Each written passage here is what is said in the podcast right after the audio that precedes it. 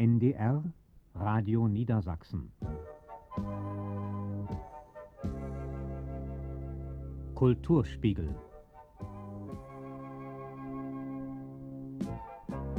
Am Mikrofon Michael Erlhoff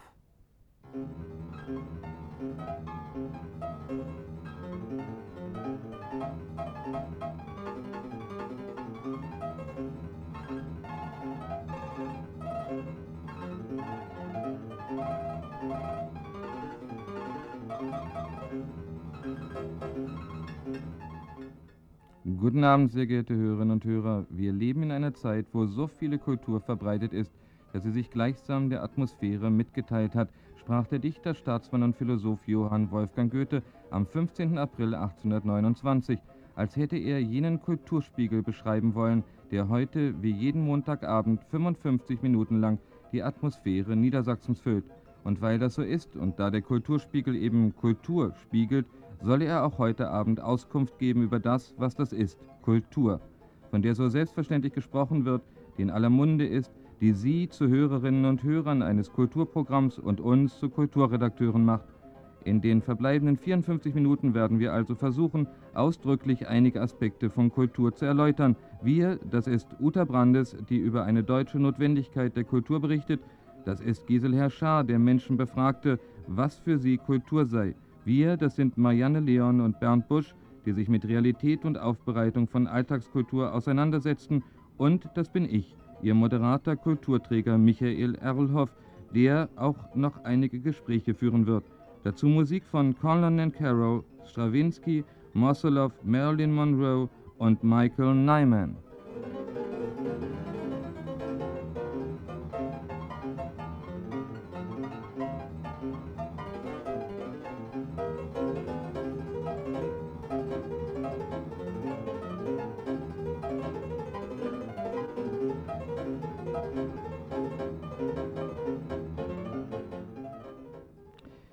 Die Kultur, zum Beispiel Agrikultur oder Pilzkultur, Kulturwissenschaft und Kulturminister, Hochkultur oder Subkultur.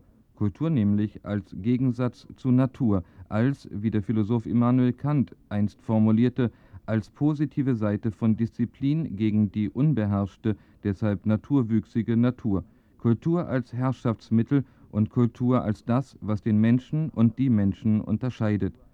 Nun, angeblich hat man Kultur oder man hat sie nicht. Wir Deutschen aber, wir Deutschen besitzen sie, denn wir erfanden ein einzigartiges Ding, das diese unsere Kultur auf den Begriff bringt. Näheres von Uta Brandes. Niemand außer uns Deutschen besitzt ihn. Dabei ist er so wichtig, dass schätzungsweise jeder zweite Bundesbürger ihn sein eigen nennt. Meist ist er hässlich aus Stoff oder abwaschbarem Plastik mit Blümchenmuster.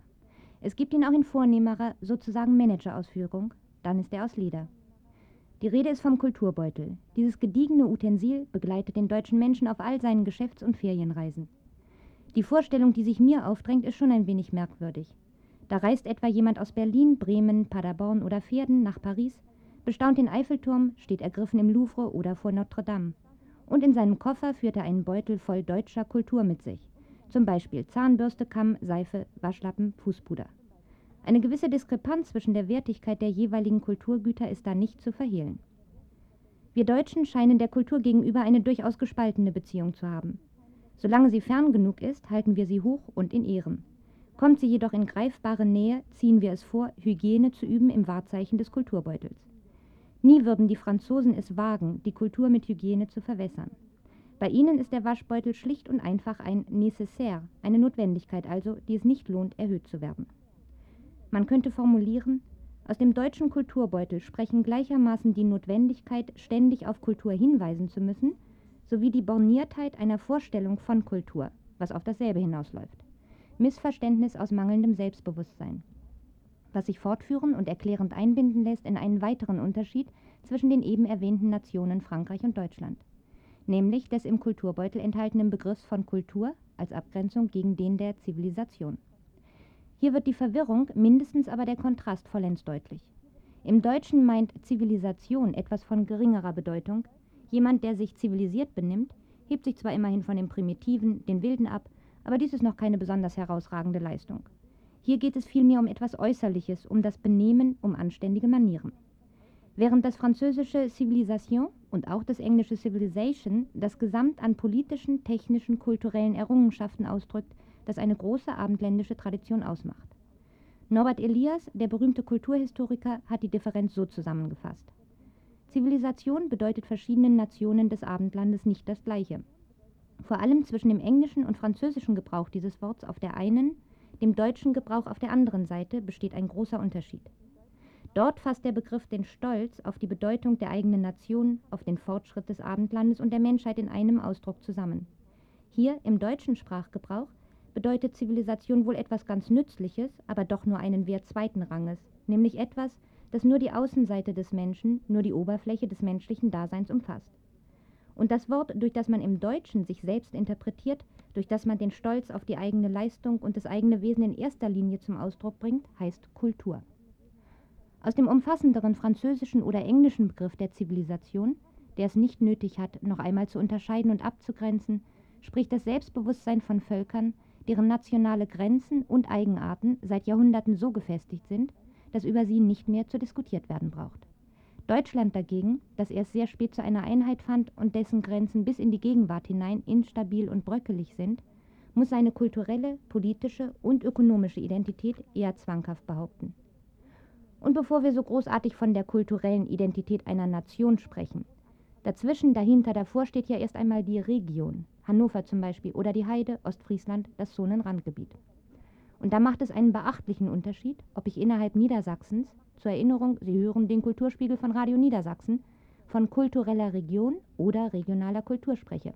Unter kultureller Region stelle ich mir eine Gegend vor, die viele Aktivitäten im Kulturbereich zu bieten hat, in der es lebendig und experimentell zugeht.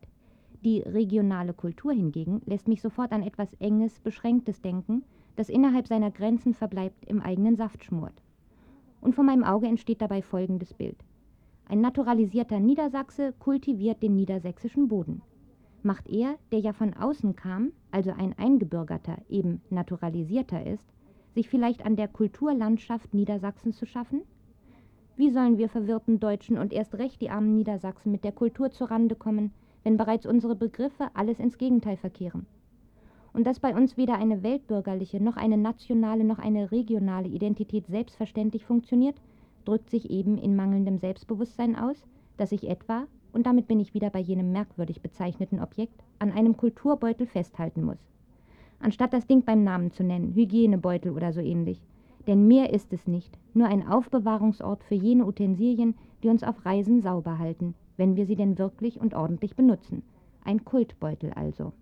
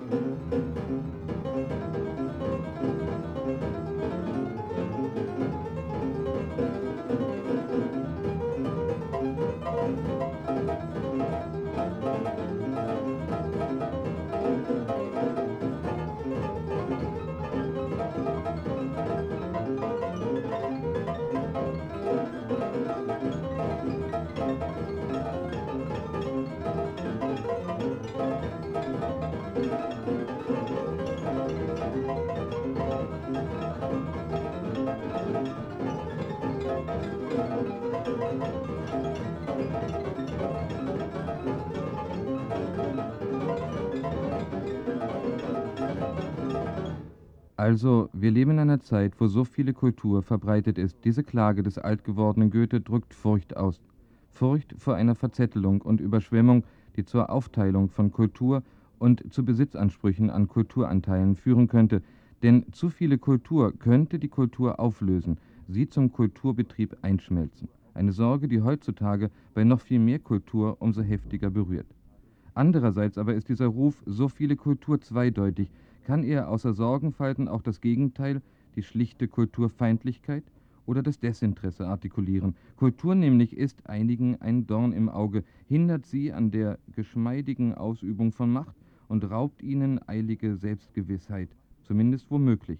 Also sind einige gegen Kultur und deshalb, der Sachverhalt ist fraglos schwierig, deshalb aus dieser Abwehr heraus treten viele derer, die Kultur missachten oder hassen, für Kultur ein, suchen sie Kultur durch Anpassung zu zerstören. Wollen also manche, die da wie Goethe über so viele Kultur furchtsam klagen, die Kultur als die menschliche Qualität retten, so geht es anderen bei dem gleichen Ruf um die Abschaffung der Kultur. Und andersherum, sorgen sich einige um die Qualität der Kultur, um ihre Echtheit und Wahrheit, so versuchen einige andere die Kultur durch Förderung, Anspruch und Preisung zu erdrücken, in Besitz zu nehmen. Letztere erklären Kultur zur hehren Größe, zum Beispiel Kaum je trat eine deutsche Regierung so sehr für Kultur ein wie die kulturloseste, die des deutschen Faschismus. Sie machte Kultur, die sogenannt arische, zum höchsten Gut. Mithin, die Kultur ist verwickelt und es gibt Schwierigkeiten im Umgang mit ihr. Was nämlich ist für sie Kultur? Gisel Herschar fragte dies einige Menschen, hier die Antworten. Kultur, Bildung, schöne Dinge im Leben genießen. Ich glaube, Kultur ist eine ganz grundsätzliche Sache, für mich jedenfalls. Hat was mit Kunst zu tun natürlich und hat was mit Leben zu tun. Kultur bedeutet, oh, das ist keine einfache Frage. Es ist halt das äh, Leben, das ich. Äh, Kultur ist einfach für mich die Form des Lebens aller Menschen, wie sie zusammenleben und äh, wie sie handeln, wie sie sich verhalten, wie sie ihr Leben gestalten. Das ist eine gewisse Bildung, die man haben muss. Ein bisschen Allgemeinbildung, würde ich sagen, ist für mich Kultur. Das ist für mich Musik, Theater, dann Museen. Kultur, was bedeutet das für Sie? Ja Gott, das ist eigentlich Kultur. Gibt es auch Menschen ohne Kultur und Kultur, das heißt Ordnung und, und, und, und, und. Das, das ist für mich Kultur. In unserem ganzen Leben, überall. Das, ist, das gehört zu der Mentalität der Leute und das gehört zum Leben, gehört das dazu. Für mich bedeutet Kultur, äh, mich abends äh, in Hannover zu informieren, was es gibt und äh, einfach Theater, Oper, Operette, Kino, das bedeutet für mich Kultur. Ja, Kultur heißt für mich, dass ich mit anderen Menschen irgendetwas gemeinsam habe. Das heißt, kommunizieren kann, dass die mich anregen. Das kann anfangen von Theaterbesuch, so ganz spontan. Das kann heißen, Treffen mit anderen Menschen zusammen. Das kann auch bedeuten, dass ich mich mit den Gedanken beschäftige, die andere Menschen ja vielleicht zu Papier gebracht haben. Das heißt, Buch lesen, das tue ich halt seltener, aber vielleicht eben in na, interessanten Wochenzeitungen lesen. Und mir da eben Anregungen für Diskussionen, fürs Leben und überhaupt so zu holen.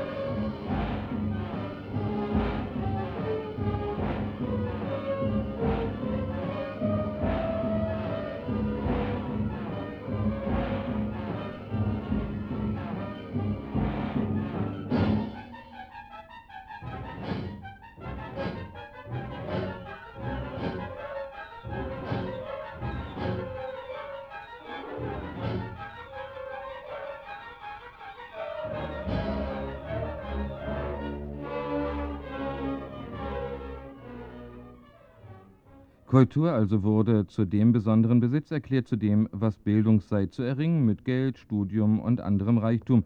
Kultur als Privileg, als hohe Kultur. Und schon zerlegte der Kulturbetrieb, sortierte er wie in einem Warenhaus nach einzelnen Sparten. Hohe Kultur, Subkultur, Industriekultur, Alltagskultur, fremde Kultur, Heimatkultur und so weiter und so weiter. Aber auch die, die der aufs Denkmal gesetzten Hochkultur nicht trauen mochten, teilten auf. Sie forderten gegen hohe Kultur die Alltagskultur, die kulturbildende Alltäglichkeit, Badewanne und Arbeiterküche, banales Design, kommunikative Prozesse und dergleichen. Alltagskultur, das wirkte wie eine Zauberformel, gab den sogenannten kleinen Leuten plötzlich Kultur und drohte der Hochkultur das Ende zu erklären. Doch blitzschnell stürzten sich auch die Verfechter der Hochkultur auf diese neue, alltägliche Formel, wurden sie nahezu süchtig nach dieser entlastenden Möglichkeit, sich in einem ansehnlichen Hochkultursonntag und in einen kitschkulturellen Alltag aufspalten zu können. Alltagskultur. Auch sie ist also eine verwirrende Erscheinung, die durch den folgenden längeren Beitrag von Marianne Leon und Bernd Busch und durch Musik von Valley Export Ingrid Wiener und Marilyn Monroe erhellt werden soll.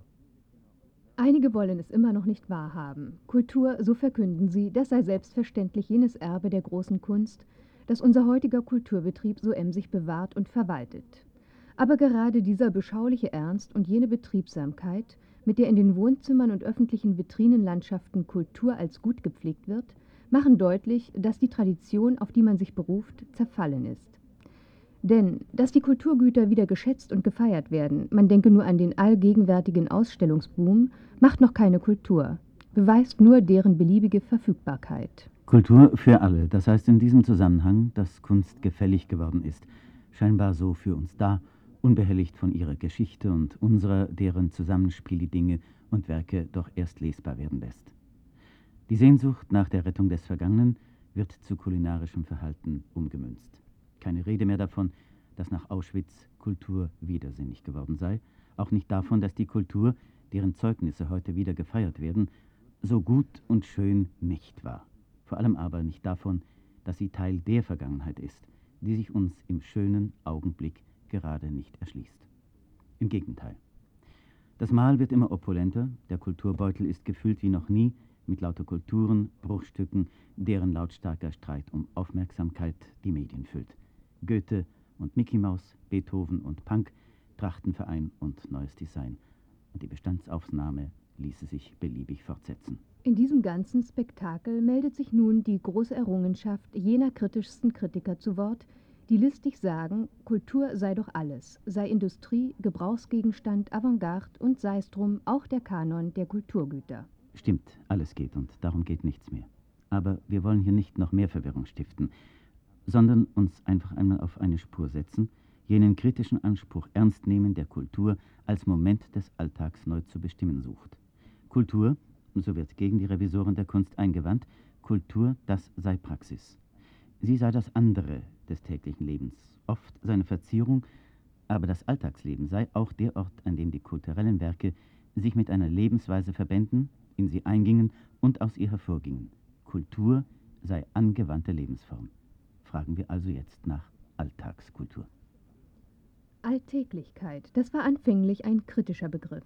Alltäglichkeit, das sollte die Lebensverhältnisse der Menschen beschreiben, so wie sie sich unterhalb der großen geschichtlichen Ereignisse entwickelt haben und von diesen geformt worden sind.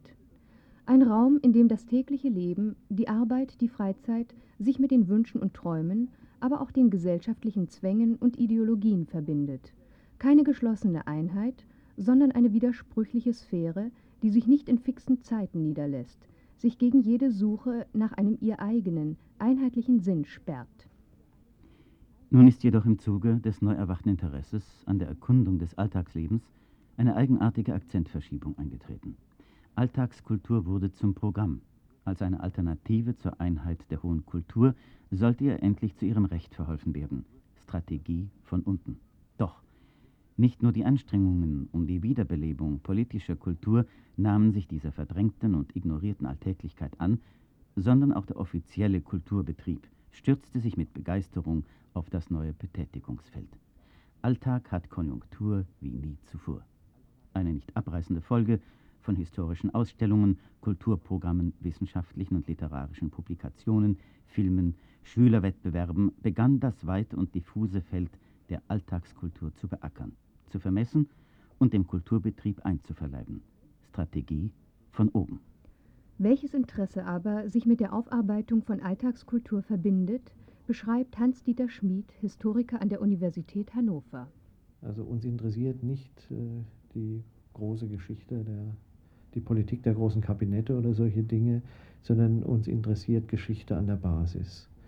Von daher ergibt sich automatisch eine Beziehung auch zur, zur Alltagskultur. Das ist Alltagskultur in der Vergangenheit, was wir quasi als ein wesentliches äh, Zielfeld äh, ansehen. Das scheint mir der eine Berührungspunkt zu sein. Der andere äh, ist der, dass wir eben, weil wir ein wesentliches Interesse an Öffentlichkeitsarbeit haben, und zwar nicht nur an der Festtagsöffentlichkeit, also mit großen Ausstellungseröffnungen und ähnlichen Dingen, sondern dass wir auch zumindest vorhaben, versuchen werden, an den Alltag der Leute in unserer Öffentlichkeitsarbeit heranzukommen. Ob uns das gelingt, weiß ich nicht, aber zumindest ist das also eine Zielsetzung, die wir haben. Hören wir dazu weiter Klaus Vespermann, Leiter des Freizeit- und Bildungszentrums Weiße Rose in Hannover.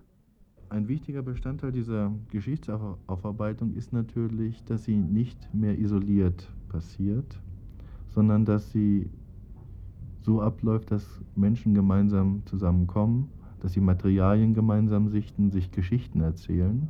Und in diesem Zusammenhang schließt sich für uns als städtische Kulturarbeiter wieder der Bogen, weil es in unserem Interesse sein muss, diese Kulturarbeit zu betreiben, wenn wir davon ausgehen, als Schlagwort einfach zu nehmen, was ist Kultur, zu sagen, Kultur ist das, wie sich Menschen begegnen, wie Menschen miteinander umgehen.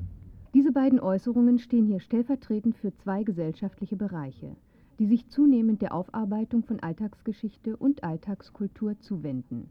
Geschichtsforschung und kommunale Kulturarbeit. Hans-Dieter Schmid und Klaus Vespermann sind Mitglieder der 1984 gegründeten Hannoverschen Geschichtswerkstatt. Solche lokalen Geschichtswerkstätten haben sich in den letzten Jahren in vielen Städten der Bundesrepublik gebildet. Es geht um eine alternative Geschichtsschreibung, die sich mit den Lebens- und Erfahrungszusammenhängen der Menschen, mit Spurensicherung und der mündlichen Überlieferung beschäftigt. Geschichte soll von unten erforscht werden, aus der Sicht und wenn möglich unter Beteiligung derer, die sie erlebt und erlitten haben. Zwei Ziele stehen also im Vordergrund des neuen Interesses an der Alltagskultur und ihrer Geschichte. Erstens die Wiederentdeckung und Erforschung des Alltagslebens als einer missachteten Dimension der Geschichte und zweitens der kritische und geschichtsbewusste Umgang mit der Gegenwart, der Eingriff in die aktuellen politischen und sozialen Auseinandersetzungen. Die Zukunft liegt in der Vergangenheit. Dieser Slogan der neuen Geschichtsbewegung bezeichnet die Verknüpfung von Vergangenheit und Gegenwart. Folgt man dem Programm der Geschichtswerkstätten, dann müsste Alltagskultur verstanden werden als ein kollektiver Erfahrungszusammenhang, als Gegenstand und Ort der Aneignung von Geschichte. Alltagskultur also als ein Projekt, als Produktionsprozess von Erfahrung, sowohl im historischen Rückblick als auch und vor allem in der Gegenwart, in der geschichtliche Erfahrungen und aktuelle Auseinandersetzungen sich verbinden. Aber hier tauchen Probleme auf. Die Schwierigkeiten, solch eine Beschäftigung mit Alltag und Alltagskultur werden deutlich, wenn man einmal die öffentlichkeitsorientierten Projekte der Geschichtswerkstatt Hannover betrachtet, beispielsweise den alternativen Stadtführer. Der alternative Stadtführer will eine Materialsammlung zu verschiedenen Aspekten und Epochen der hannoverschen Stadtgeschichte erarbeiten. Im Gegensatz zu herkömmlichen Stadtführungen, die Geschichte und Gegenwart Hannovers auf eine Folge von Sehenswürdigkeiten und Denkmäler reduzieren, hat dieser Stadtführer den Anspruch, einen Leitfaden für die Erkundung der Stadt zu bieten. Er will den oft kaum noch erkennbaren Spuren nachgehen, die die Geschichte dem Stadtbild eingegraben hat, auf historische Erfahrungen und Ereignisse hinweisen, denen keine Denkmäler gesetzt wurden. Der Stadtführer also als ein Instrument geschichtlicher Aufklärung. Adelheid von Saldern, Mitglied der Geschichtswerkstatt und Historikerin an der Universität Hannover, spricht sogar von einem möglichen Leitfaden für die Wiederaneignung der Stadt durch ihre Bewohner. Das ist das eine Motiv, Geschichte vom Raume her zu erschließen, einen Beitrag zu leisten für die Bewohner, aber auch für die Besucher einer Stadt, doch mehr an Geschichte in ihrem Raume zu entdecken, als das bislang mit den normalen Stadtführern möglich gewesen ist. Hinzu kommt noch ein anderes, äh, dass äh, wir die Hoffnung mit verbinden, dass die Menschen doch auch eine Möglichkeit erhalten, auf eine sehr aktive Weise ihren Lebensraum neu zu entdecken, die Geschichte dieses Raumes zu rekonstruieren und äh, vielleicht gelingt es uns damit einen kleinen Beitrag zu leisten, damit so etwas wie ein Aneignungsprozess oder ein Wiederaneignungsprozess des Raumes durch die Menschen sich vollziehen kann. Das ist das Programm. Doch überlegen wir am Beispiel dieses Stadtführers einmal, vor welchen Problemen die kritische Aufarbeitung der Stadtgeschichte steht. Erstens. Stadtgeschichte ist immer auch Verlustgeschichte. Stadtgeschichtsschreibung, die Rekonstruktion von abgebrochenen, zerstörten lokalen Traditionen. Sie ist daher auch die Geschichtsschreibung der Stadtzerstörung durch politische Verfolgung und Diskriminierung, durch Kriege, durch Sanierungsmaßnahmen und Veränderungen in der Bevölkerungsstruktur. Sie müsste auch die Geschichte des Sterbens der traditionellen Städte schreiben. Das heutige Hannover ist ebenso gut das der neuen Trabantenstädte, deren architektonische Merkwelt kaum noch Anhaltspunkte für Erinnerungsarbeit bietet. Mithin, was kann Spurensicherung noch heißen, wenn die Spuren mittlerweile verloren gegangen sind? Nicht zuletzt sind viele der Treffpunkte und Erinnerungsstätten der hannoverschen Arbeiterbewegung verschwunden, auf die der alternative Stadtführer besonders hinweisen will. Zweitens. Die Monumente der offiziellen Geschichte, beispielsweise die Kriegerdenkmäler. Kriegerdenkmäler sind Orte der verordneten kollektiven Erinnerung und Trauer. Zweifellos sind sie Instrumente zur Verbreitung und zur Bekräftigung des herrschenden Geschichtsverständnisses. Das sind Erkenntnisse, die der alternative Stadtführer vermitteln will. Der alltägliche Umgang mit diesen Denkmälern ist jedoch bereits auf eine ganz andere Weise realistisch. Sie werden ignoriert und zweckentfremdet. Die Standbilder werden bemalt, die Sockel mit Graffitis überzogen. Möglicherweise überschätzt der Aufklärungsanspruch ihre tatsächliche Bedeutung. Doch lassen wir die Didaktik beiseite. Die adäquate Aufklärung über dieses zu Stein geronnene Geschichtsbewusstsein wäre eine Ladung Dynamit an seinem Sockel. Drittens. Wie vollziehen sich überhaupt Aneignungsprozesse der Alltagswirklichkeit, also zum Beispiel der Stadt? Sicherlich auch durch Einsicht. Und hier hat geschichtskritische Aufklärungsarbeit durchaus ihre Funktion. Aber die Einsichten, die vermittelt werden sollen, sind meist das Ergebnis einer stellvertretenden Aufarbeitung gesellschaftlicher und geschichtlicher Prozesse, durch engagierte Projekte, durch kritische Wissenschaft. Das ist sicherlich wichtig. Aber den neuen Blick auf unsere Umgebung zu vermitteln, das ist eben keine Frage der Vermittlung, also keine Frage der Didaktik. Wahrnehmungsmuster verändern sich nicht einfach beim Rundgang, der die Belegstellen des Wissens abschreitet. Andererseits sind jedoch Alltag und Alltagskultur auch kein Medium unmittelbar zugänglicher Erfahrung der sozialen Wirklichkeit nicht die anschauliche Seite der gesellschaftlichen Verhältnisse. Der neue Blick hätte zur Bedingung, dass die Gegenstände zunächst einmal unvertraut und fremd, also gegenständlich werden. Die Wiederentdeckung des Alltags bedarf der Konstruktion, des Zusammentreffens von subjektiven Erfahrungen, kollektiver Praxis und der lesbar gemachten Spuren der Alltagsgeschichte. Heißt dies denn, dass der beste Stadtführer, versteht man ihn als einen Leitfaden zur Wiederaneignung, derjenige wäre, den die Bewohner eines Stadtteiles selbst erstellen. Dann könnte er möglicherweise ein Bestandteil der Alltagskultur sein, der Ausdruck von Erfahrungszusammenhängen, die sich mit und durch die Geschichtsaufarbeitung neu verstehen lernen und dieses Selbstverständnis auch öffentlich darstellen und vermitteln wollen. The French are glad to die for love. They delight in fighting. duels. But I prefer a man who lives and gives expensive joy. A kiss on the hand be quite continental, but diamonds are a girl's best friend. A kiss may be grand,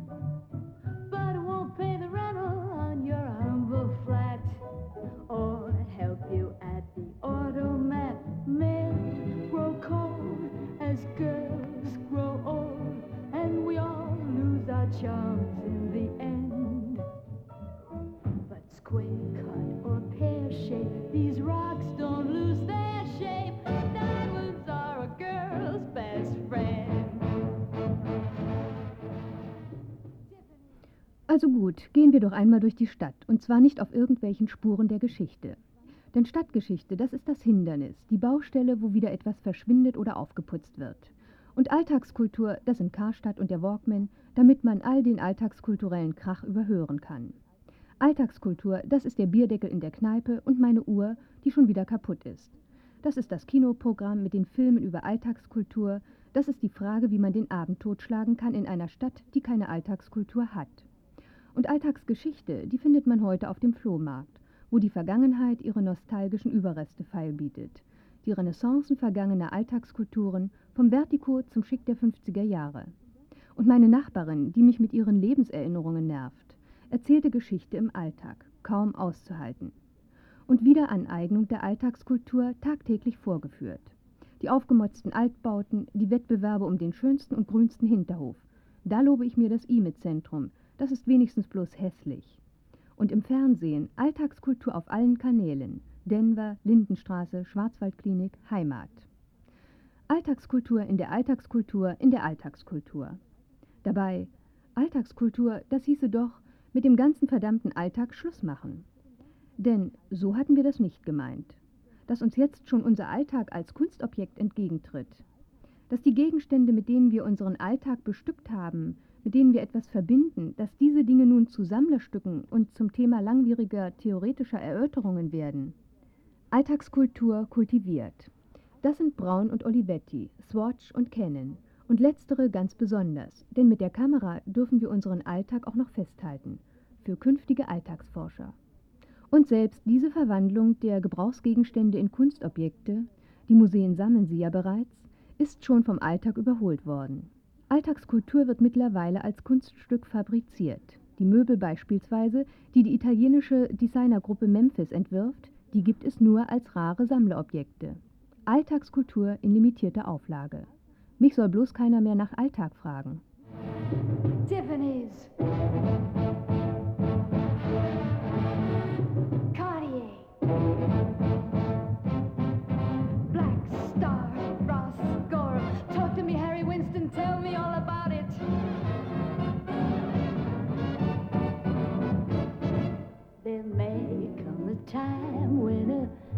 Needs a lawyer, but diamonds are a girl's best friend. There may come a time when a hard-boiled employer thinks you're awful nice, but get that ice or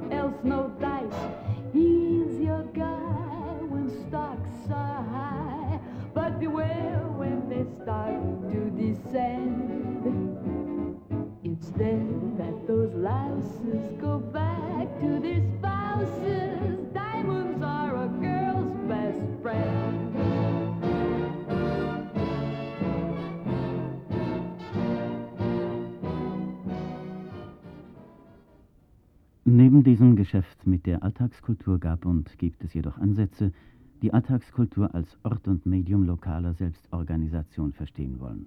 Wir haben vorhin von dem neuen kritischen Interesse an Alltagsgeschichte gesprochen, von der Hannoverschen Geschichtswerkstatt, dem alternativen Stadtführer. Wenden wir uns nun einem Projekt stadtteilbezogener Aufarbeitung von Alltagskultur zu. Klaus Vespermann berichtet von einer Initiative aus dem hannoverschen Stadtteil Linden. Das beste Beispiel, was sich in diesem Bereich einfach nennen lässt, ist das Beispiel im Freizeitheim Linden, alter Arbeiterstadtteil, Dort gibt es eben viele ältere Bürger, die sehr stark mit ihrem Stadtteil verknüpft sind, über viele Erfahrungen verfügen, die dort in das Freizeitheim gegangen sind, gesagt haben, hier, wir haben Materialien, wir möchten, dass zu diesem Thema etwas gemacht wird. Zum Beispiel, dass ein älteres Ehepaar, Anni und Fritze Röttger, dort eine alte Wohnküche zusammengetragen haben. Ältere Linderinnen haben teilweise ihre Keller ausgeräumt, weil sie umgezogen sind in alten Wohnungen etc und innerhalb von zwei Jahren äh, diese älteren Frauen in der Lage waren, eine komplette alte Arbeiterwohnküche einzurichten, die mittlerweile dort im Freizeitheim Linden steht und wo dort Führungen gemacht werden für Schulklassen heutzutage, wo ältere Frauen den heutigen Jugendlichen erzählen, wie es in den 20er, 30er Jahren dort zuging und unter welchen Bedingungen die Frauen arbeiten mussten. Folgt man diesem Bericht, dann scheint sich bei dieser Arbeiterküche im Freizeitheim Linden Der Bruch zwischen der in Erinnerungen und Gegenständen aufbewahrten Vergangenheit und den heutigen Lebenszusammenhängen und Erfahrungen aufzuheben. Und zwar durch die Erzählungen und das Engagement der älteren Stadtteilbewohner. Diese mündliche Überlieferung der Vergangenheit kann weitgehend verhindern, dass Traditionen zum Kuriosum erstarren. Die Objekte werden immer wieder durch diese Mitteilungsform reinterpretiert, bei jedem neuen Besuch, jeder neuen Führung, im Gespräch zwischen den Besuchern und denen, die ihre Ausstellung kommentieren, rekonstruiert. So könnte die im Freizeitheim aufgebaute Küche ein Ausdruck der Kultur bleiben, die sich in ihr dargestellt hat und heute in den Erinnerungen wieder darstellt. Gemeinhin bleiben solche Wiederaneignungsformen von kulturellen Lebensweisen und die Verbindung zwischen Alltag und Kulturarbeit die Ausnahme. Der Versuch der Wiederaneignung vergangener Alltagskultur und ihrer anschaulichen Präsentation verweist allerdings auf die Gefahr, dass wir nur scheinbar verstehen, in Wirklichkeit uns aber genüsslich in die Vergangenheit einfühlen und dabei die Erinnerungen und Zeitzeugnisse gerade nicht ernst nehmen. Alltagskultur als Schaustück.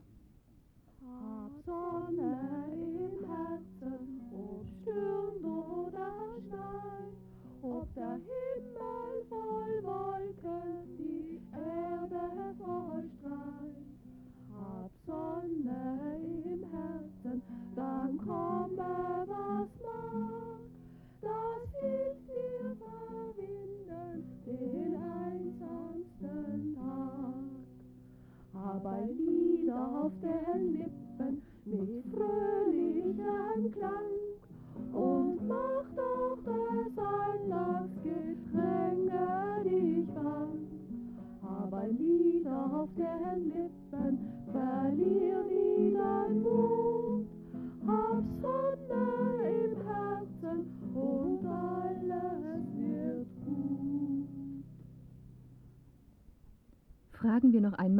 Alltagskultur, und zwar nach Alltagskultur in ihrer historischen Dimension. Die Beschäftigung mit der Geschichte des Alltags hat heute, gerade im Zusammenhang mit großen Ausstellungsprojekten, eine ungeahnte Publizität erlangt. Derartige Rückblicke auf vergangenes Alltagsleben sind zum unübersehbaren Bestandteil der heutigen Kultur geworden, und zwar nicht in kritischer Absicht, wie es die Geschichtswerkstätten beabsichtigen. Durch Ausstellungen wie Stadt im Wandel in Braunschweig scheint das Problem, wie die Zeugnisse der Vergangenheit in die Gegenwart zurückgeholt werden können, auf einfachste Weise gelöst. Sie werden zum Illustrationsmaterial der nostalgischen oder zumindest neugierigen Exkursionen in die Vergangenheit, zu exotischen Genrebildchen. Solche Ausstellungen sind Stationen einer Flucht in die Vergangenheit. Sie sind Indizien eines unersättlichen Bedarfs an Geschichte, der die Leerstellen des herrschenden Geschichtsbewusstseins füllen soll. Doch wie kann Alltagskultur einsichtig und einsehbar dargestellt werden? Gibt es denn überhaupt eine Anschaulichkeit der Geschichte? Damit sind wir wieder bei dem Problem angelangt, dass historische Dokumente, auch die der Alltagskultur, gerade nicht für sich sprechen, nicht durch Anschauung unmittelbar zu erschließen sind. Damit etwas an ihnen sichtbar und erkennbar werden kann, müssen die Schichten scheinbarer Konkretion an den Gegenständen abgetragen werden. Zunächst der aktuelle Aneignungszusammenhang, das Interesse, das sich diesen Objekten zuwendet, die Fragen, die wir an sie stellen. Dann die Überlieferungsgeschichte, die Deutungen, die dem Gegenstand im Laufe der Zeit beigelegt worden sind, auch bestimmte Modetrends, die sich seiner bedient haben. Und schließlich seine Stellung in einem bestimmten kulturellen Umfeld der Vergangenheit, seine Aussagekraft als Zeugnis einer Epoche oder einer spezifischen Lebenssituation. All dies sind reale Vermittlungsschritte. Um es einmal ganz klar zu sagen, das Dokument der Vergangenheit gibt es im Grunde nicht. Es gibt nur das der Geschichte, unserer Geschichte, und diese Geschichte beginnt in der Gegenwart. Gehen wir also davon aus, dass die Gegenstände der Vergangenheit, auch die der Alltagskultur, verfügbar geworden sind, benutzbar für unsere heutigen Kulturstrategien. Und beharren wir weiterhin auf dem Anspruch, dass unser Interesse an der Geschichte der Alltagskultur mehr sein soll als nur Schaulust. Fragen wir uns schließlich, wie wir den Traditionen, Erfahrungen und Bedeutungen, die mit den Gegenständen verknüpft waren und sind, Ausdruck verschaffen könnten. Rezepte gibt es nicht. Eine Möglichkeit drängt sich dennoch auf. Um dem Gegenstand näher zu kommen, müssen wir ihn fremd werden lassen. müssen ihn gleichsam als Gegenstand unserer Erfahrung konstruieren. Das bedeutet, dass zwei Herangehensweisen sich verbinden müssen. Erstens die analytische, die die geschichtlichen Zusammenhänge rekonstruiert. Und zweitens die ästhetische, die sich den Gegenständen nähert, indem sie sie verwandelt, verfremdet. Betrachter und Objekt müssen durch diese Zusammenarbeit in den Ausstellungsraum hineinkomponiert werden. Und das ist keine Frage der Authentizität. Vergangenheit ist nicht rückholbar. Es muss gerade etwas Künstliches hergestellt werden, um den Dingen auf die Spur zu kommen. Nehmen wir noch einmal die Arbeiterküche. In den aufgebauten Herden, dem adrett arrangierten Mobiliar, den hineingestellten Gerätschaften bleibt die Mühsal, bleiben die Leiden und Eigenmächtigkeiten der Betroffenen verborgen. Es muss etwas hinzugefügt werden. Die Arbeit, die diese Gegenstände gebraucht hat. In unserem Beispiel aus dem Freizeitheim Linden in Hannover soll dies mit Hilfe der Erzählung geschehen. Inwieweit sich dadurch die Ausstellungsstücke erschließen, bleibt jedoch offen. Erinnerungen können auch beharrlich an Legenden weiterstricken. Eine andere Möglichkeit wäre, die Menschenlehre der ausgestellten Szene beim Wort zu nehmen.